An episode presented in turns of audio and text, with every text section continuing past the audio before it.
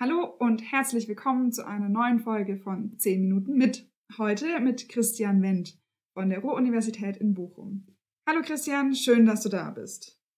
Ja, hallo, ich freue mich auch. Vielen Dank für die Einladung. Dann starten wir direkt mit der ersten Frage. Könntest du dich und deinen Werdegang ganz kurz vorstellen? Werdegang. Also, ich bin in Berlin aufgewachsen und bin dort auch zur Schule gegangen, habe dort auch studiert und habe mich dann nach ein paar sagen wir mal, wandeln. Zunächst habe ich Jurisprudenz studiert, das auch teilweise mhm. abgeschlossen und habe mich dann aber doch zur alten Geschichte entwickelt, kann man vielleicht sagen, äh, wo ich dann durch positive persönliche Begegnungen geblieben bin und mich dann eben spezialisiert habe auf verschiedene Themen. Und dann bin ich aus Berlin, wo ich Juniorprofessor wurde, bin ich nach einer Lehrstuhlvertretung hier an die RUB berufen worden und dort habe ich jetzt die Professur inne, die ehemals die griechische Geschichte war und die jetzt transkulturelle Verflechtungen im antiken Mittelmeerraum heißt. Oh je, das ist aber auch ein sperriger Name, oder? Was ja. kann man sich denn darunter vorstellen?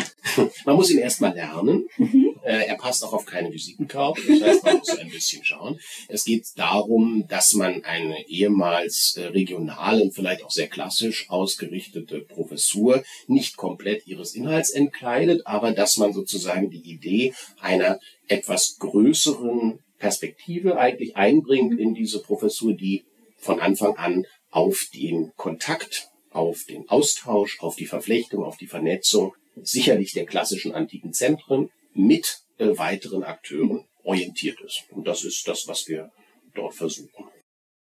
War das auch so ein bisschen mit Ausschlag, warum du dich für dein Fach entschieden hast, also die alte Geschichte, oder kam dieses Interesse später?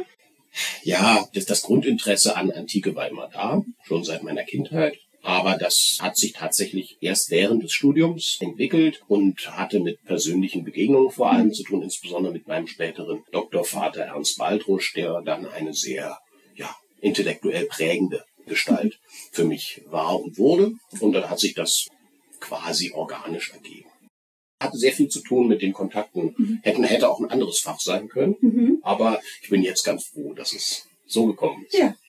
Die Forschungsschwerpunkte klangen ja gerade schon ein bisschen an. Ich schätze, das ist die transnationale Verflechtung im Mittelmeerraum. Gibt es noch andere Forschungsschwerpunkte, die du gerade bearbeitest? Ja, wahrscheinlich kann man sagen, dass die sich irgendwie schon miteinander selbst auch vernetzen, dass das teilweise so Rand Gebiete sind, die sich miteinander irgendwie immer in Kommunikation befinden. Mein derzeitiger oder auch schon über die letzten zehn Jahre, mein, mein Forschungsschwerpunkt ist der athenische Autor Thukydides, der häufig genug in anderen Zusammenhängen meistens als in antiken als Theoretiker solcher zwischen ja, staatlichen zwischen politischen Beziehungen gelesen wird. Das machen die Historiker nicht so gerne, aber das ist einer dieser zentralen Autoren, mit dem man sich sehr intensiv beschäftigen muss, um überhaupt was aus dem rauszubekommen. Ansonsten habe ich mich sehr viel mit völkerrechtlichen, außenpolitischen Fragen, also sehr politisch in dem Fall, orientiert und interessiere mich zusätzlich aber auch sehr stark für antike Rezeption. Mhm. Und versuche das auch immer mal wieder in die Lehrveranstaltungen einzubringen und ein bisschen zu dilettieren auf diesem Fach. Antike Rezeption in der Gegenwart oder durch die Zeit hinweg? Vornehmlich in der, ja, Gegenwart nicht unbedingt, vornehmlich in der modernen, aber durchaus auch durch die Zeit hinweg. Normalerweise sehr stark literarisch geprägt, mhm. einfach aufgrund der mangelnden Kompetenz in anderen Bereichen. Aber das ist schon etwas, was mir sehr viele Perspektiven eröffnet hat, die auch dann für weiterführende Interpretationen immer wieder wirklich relevant geworden sind mhm. und einfach ein sehr wichtiger zusätzlicher Blickwinkel eigentlich ja, geworden sind. Und worüber wirst du dann heute sprechen?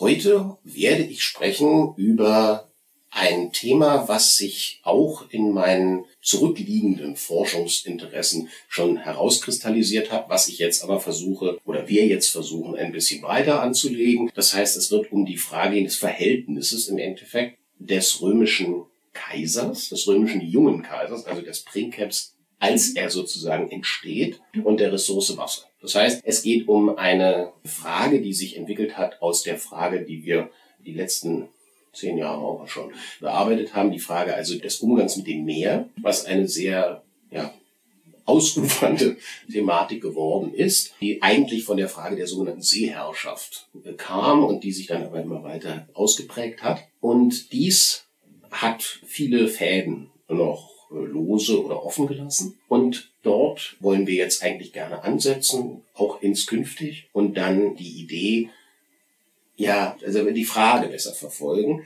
wie stark eigentlich das Wasser als Element im Endeffekt, das Wasser als solches, prägend für die Konzeption des römischen Prinzipats ist und auch welche Spezifika in der Herangehensweise an dieses Phänomen bestehen. Das heißt, es wird um das Meer gehen, um Flüsse gehen, um Seen, um Wasserversorgung, vielleicht um Regen, also mhm. heute nicht. Aber grundsätzlich sind das Themen, die interessanterweise sehr häufig auftauchen in der Quellenüberlieferung. Das ist also was, was normalerweise sehr am Rand liegt oder vermeintlich am Rand liegt, aber es ist nicht so randständig.